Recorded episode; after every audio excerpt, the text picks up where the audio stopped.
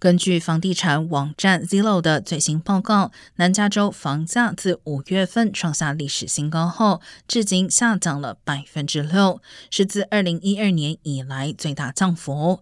南加州六个县九月份房价比八月份下跌百分之零点六，中位价跌至八十一万七千三百一十六美元，也是连续第四个月房价相比上个月下降。